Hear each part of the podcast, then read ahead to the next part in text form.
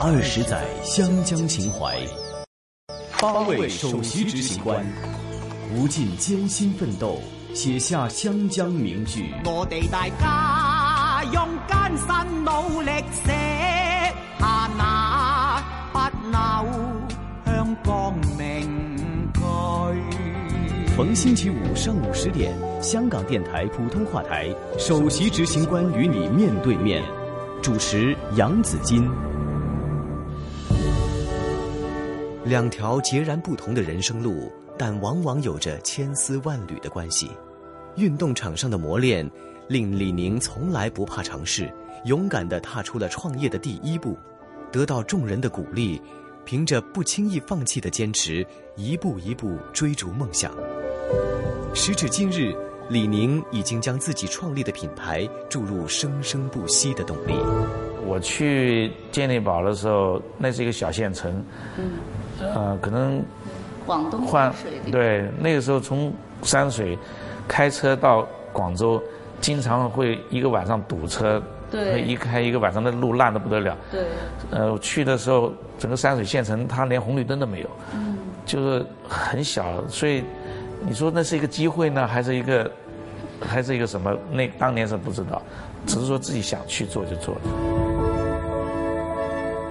其实那个时候，我给这个李经纬先生做助理，主要是负责推广这一块。是那呃，其实我自己内心还是很希望直接做跟体育更更关联的事。那一方面，我希望做这个呃体操学校，就能够建立一个培养小朋友的这个体操学校。第二，呃，我也希望做像体育用品。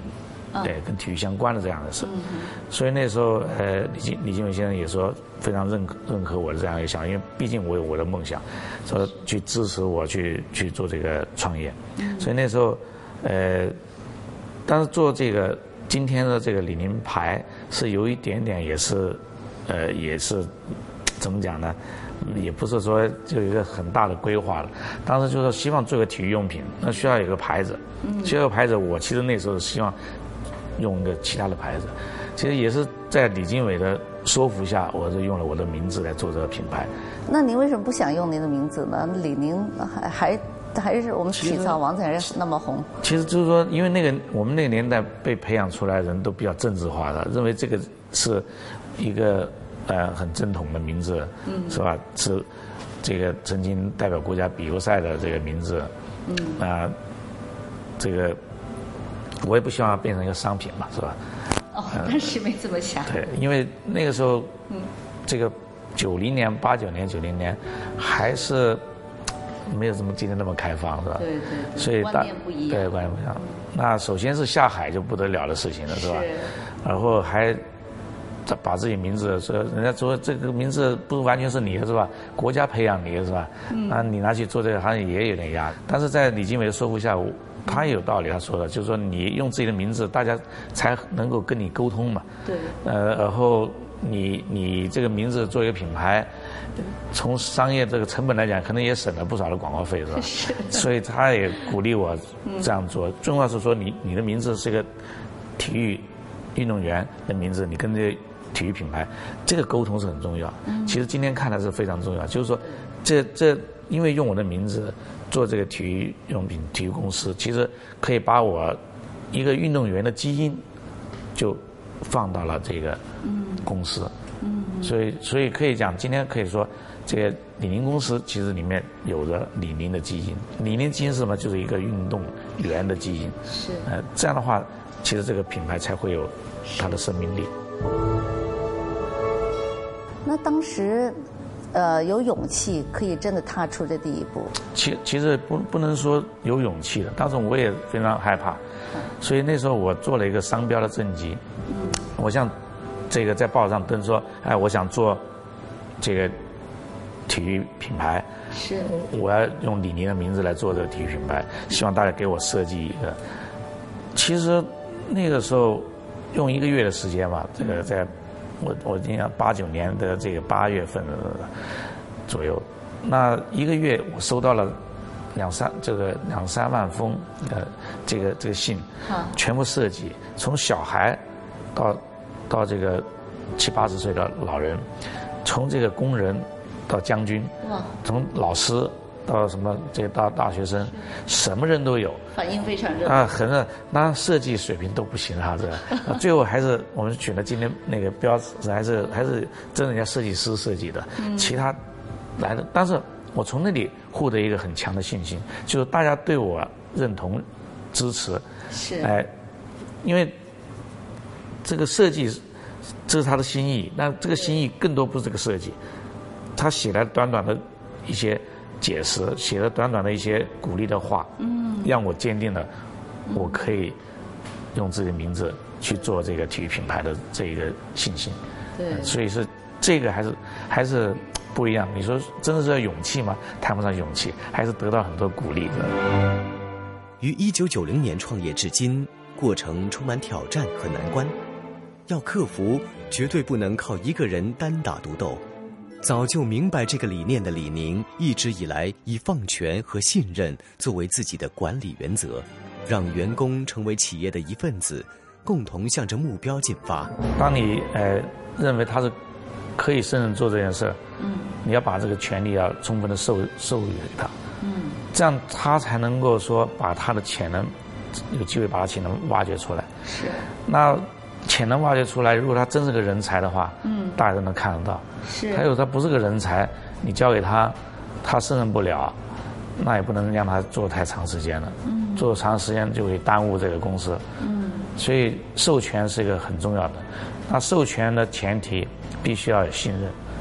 如果说你不信任，你就很难做这个授权。嗯，那我我觉得这个风格可能跟个人也好，可能不一样。但是企业是需要这种信任，企业的平台是需要这种授权的。经过了二十多年的奋斗，今天的李宁仍然勿忘初衷，积极推动中国体育事业，让运动改变人类的生活。中国的运动员可以站在这个世界的舞台上，可以夺取冠军，令人感动。也希望中国的体育品牌呢，也是可以占世界一席之位。那您觉得怎样才可以实现这个梦想呢？呃，这个首先是要中国的市场要成熟。嗯。中国市场要成长到一定规模，嗯，它的消费力要达到一定呃，才有可能支撑中国的品牌。那支撑到。在本土成长以后，才有机会走向世界。对，因为毕竟体育品牌是一个文化，当你走出去的时候，你带出去是中国的文化。嗯。那中国的文化，如果说体育，呃，你要慢慢形成自己的一个游戏，才有可能用你的游戏影响别国。就像是这个英超，呃，联赛或者美国的 NBA，对，这个道理是一样的。所以我们也在，首先还在成长，是吧？我们公司成立到今天二十多年，嗯，呃，时间很短，然后中国的这个这个市场经济发展也是在过去十几二十年，对，这样这样发展的，对，所以都很短，我们需要时间，需要时间来来培育。那中国的消费很重要一样东西，就是说。过去仅仅是为了买一双便宜的运动鞋，嗯，便宜的运动服，那你很难支撑那些更有功能的、更有设计的产品。那作为品牌来讲，还是要追求有设计和功能。是。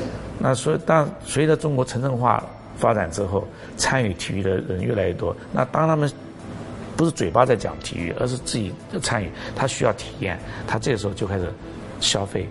更有设计的产品，那那样的话就给中国的品牌带来一个空间，一个一个一个一个很大的一个空间。所以我想，这个这个起来以后，我们有就是能够代表中国的一个品牌走到国际上，这种机会就会大增。那现在我们做的一些篮球产品，呃。和一些像羽毛球产品是都可以说已经是世界顶级的，所以海外也有很多人在购买我们的这个。但作为一个品牌，还是需要点时间去培育的。嗯，那你现在觉得还差什么呢？呃，主要差的还是你在这个对这个运动的理解，嗯，研究和科技，呃，和设计的应用结合，如何变成一个商商商品商品的品牌。嗯，这个需要点时间来来完成。我刚才我讲了，我们现在做的产品可能也是一流的，世界一流的。是。但是你要转换成品牌的价值，它是需要有这么一个结合，就是说你的技术、你的设计、应用理解和品牌从商业之间的如何形成，从消费群里面认可你是一个品牌，这个还是需要点时间，需要个有机的结合。我们正在。刚才我讲正在去创造一个体验，李宁体验。嗯。那这个体验就将会是我们这个品牌的内涵。嗯。那这个还是需要点。是。对，去。有没有时间表？比如说五年、十年？很难讲，因为你今天能看到的外国的品牌，他们都发展了几十年和上百年。对，很成熟。对，那它而且是在发达的国家，有德国、美国。英国、法国这样发达国家出来，那中国毕竟工业化还在路上，然后我们还要这个这个消费，虽然成长很厉害，但消费还还达不到发达国家这这个消费，所以因此要培育自己的品牌也还是需要时间的。至于说是五年、还是十年、还是二十年，这个我也说不准。我也说，但但我也有很强的信心，已经走在那条路上了。嗯，因为你也可以看到，今天中国的电器，啊，中国的手机，还有中国互联网的力量，已经开始在世界产生影响。所以不仅在国内产生，会开始开始产生。所以对这方面我是很有信心。李宁透过优才计划，在零八年正式成为香港人，以香港为家。您为什么喜欢这个城市呢？你喜欢它什么呢？嗯，我觉得香港非常好，是一个呃国际化的开放的一个城市，是吧？而且是一个商业呃可以打拼的一一个一个城市。呃，同时呢，它的秩序、法制化，嗯，呃，环境非常好。这对于商业长长远的发展都是很很有利、很重要的这一个一个环境因素。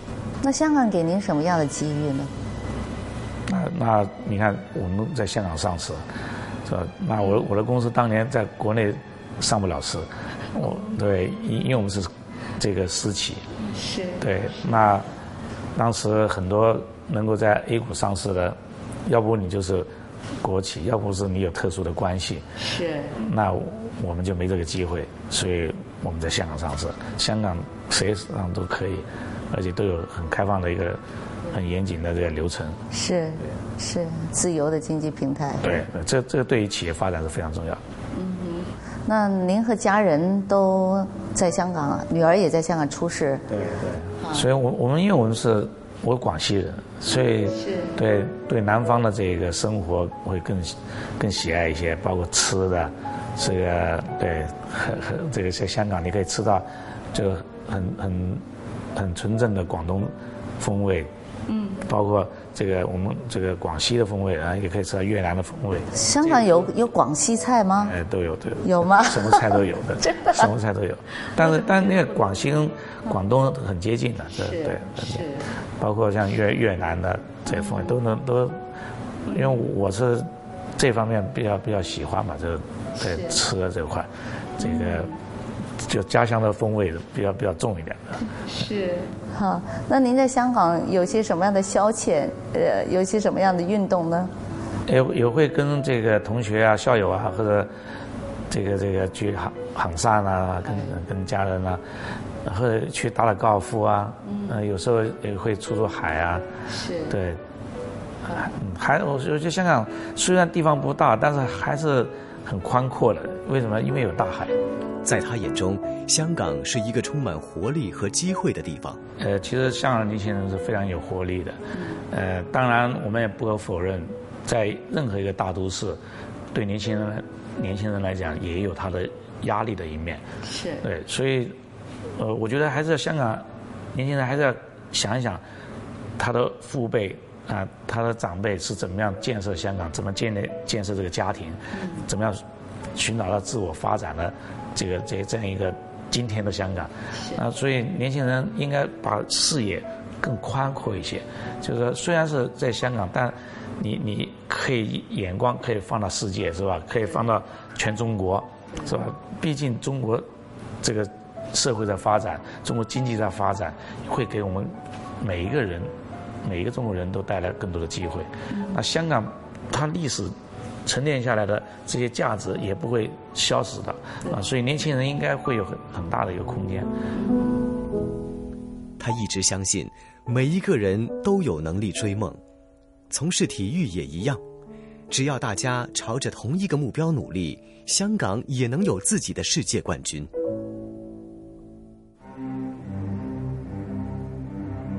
这位奥运英雄对香港的体育发展有什么看法？他又如何鼓励时下年轻人追梦？如果年轻人要在体育事业这个方面去找到自己的一些位置，您觉得有机会吗？那太有机会了。所以我前前段时间参加香港这这个精英运动员精英的这个精英会他们的一个活动，我觉得香港要发展体育，是这个从个人来讲。从个人的天赋来讲，是很有机会的。不过，政府还是要有一些机制，来帮助他这些潜在有天赋的这个潜在的优秀的运动员，能够真正成为一个优秀运动员，来给香港人带来更多的激励。嗯哼，如果不是想做运动员，而是想在体育产品这一方面去找到自己的一个平台，是应该从哪里做起啊？销售这方面可以怎么做呢？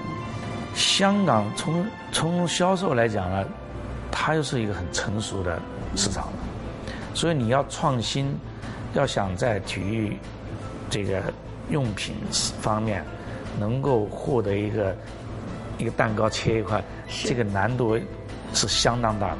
嗯，那大陆还是在一个成长的。这个这个市场机会相对来讲要比香港要大得多得多。嗯，那所以香港你看它它成熟，消费者成熟，呃，提渠道的这个销售和生产都相对相对比较成熟。是。那你要想打破挤一块出来，那付出的这个成本或者成功几率应该是比较比较低，付出成本比较高。嗯那那如果真想做体育用品呢，我是觉得应该。更要面对中国市场，整个大中国市场，而不是仅仅对着香港市场。那整个大陆的市场，整个大中国市场会让你看到更多的不同需求者。